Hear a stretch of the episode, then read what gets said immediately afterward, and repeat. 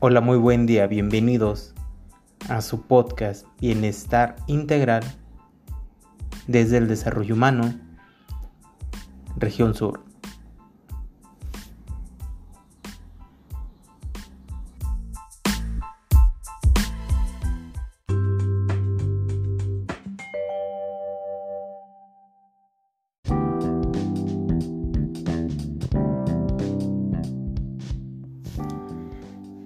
Les habla el psicólogo Gerardo Aragón y el tema que vamos a abordar el día de hoy es qué es la violencia familiar y cómo denunciarla.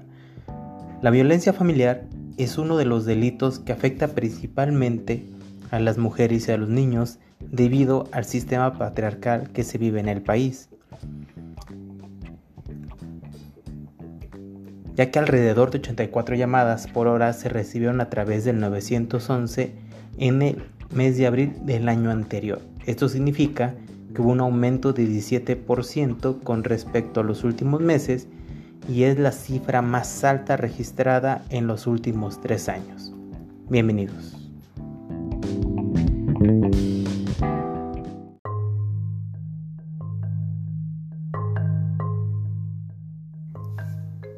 Entonces, ¿qué es la violencia familiar?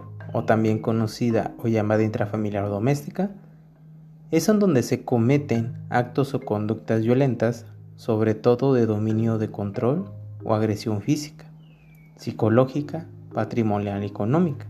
Y esto se da dentro de un vínculo de parentesco, por afinidad, un vínculo civil, concubinato o una relación de pareja, ya sea dentro o fuera del domicilio familiar.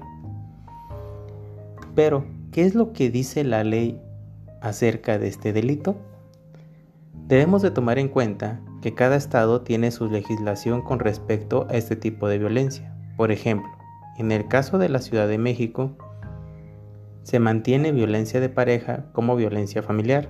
Sin embargo, si el delito es de carácter federal, el Código Penal Federal indica que comete el delito de, violencia intrafamiliar quien lleve actos o conductas de dominio, control o agresión física, psicológica, patrimonial o económica a alguna persona con la que se encuentre o haya estado unida por un vínculo matrimonial, de parentesco o sanguíneo, o que tenga alguna afinidad o civil, concubinato o una relación de pareja dentro o fuera del domicilio familiar.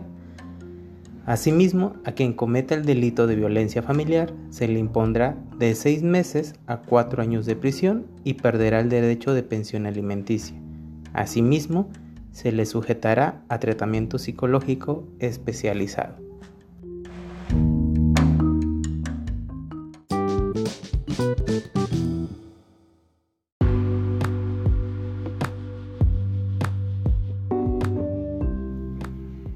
Entonces, ¿cómo podemos denunciar la violencia familiar? Para este tipo de denuncias se puede hablar a la policía, al 911 o acudir a cualquier fiscalía local o pedir ayuda a cualquier autoridad que pueda canalizar a la víctima a la autoridad correspondiente. Sin embargo, debido a, múltiples situaciones, se han habilitado, y más por este tema de la pandemia, eh, algunos canales de comunicación como es la vía telefónica y a través de las denuncias por internet. Pero debemos de tomar en cuenta que también hay lugares o hay comunidades en donde eh, puede ser un poquito difícil tener ese acceso. Y es importante identificar cómo entonces podemos acercarnos a estas colonias, a estos barrios, precisamente para que todos puedan y podamos hacer este tipo de denuncias o de intervenciones.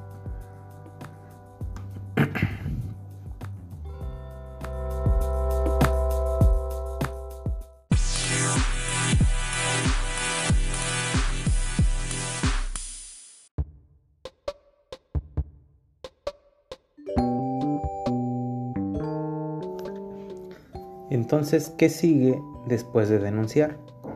Luego de hacer la denuncia, comienza formalmente una investigación en contra del agresor por parte de la Fiscalía en la que se denunció el caso.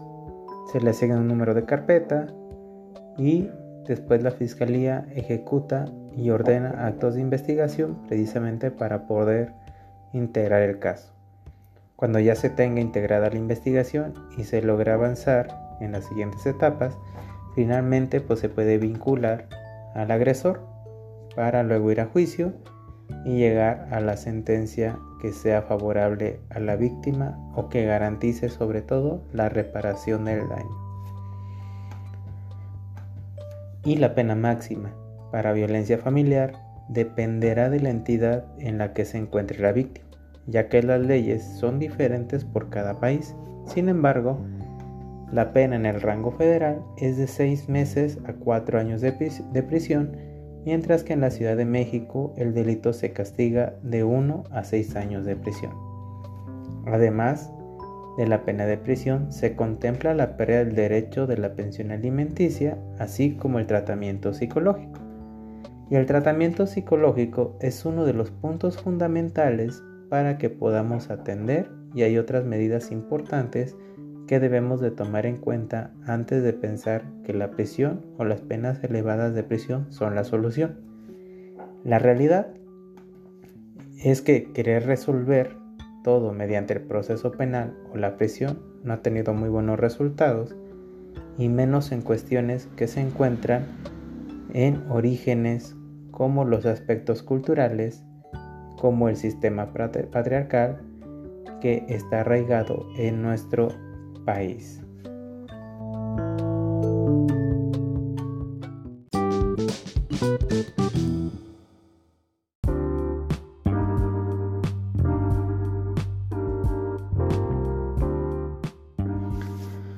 ¿Qué podemos hacer entonces si somos víctimas de violencia intrafamiliar o familiar?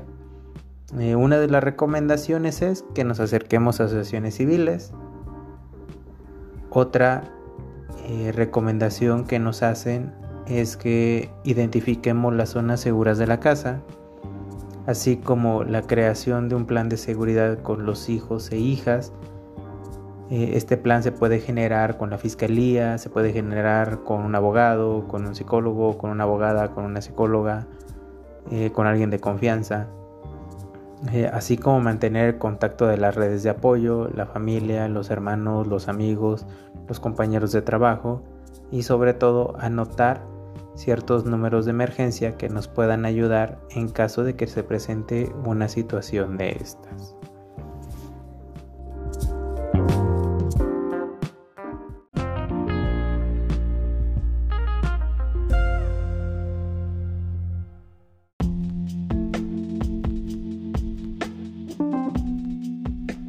Y hasta aquí nuestro podcast del día de hoy. Espero haya sido de su agrado y que les sea de utilidad.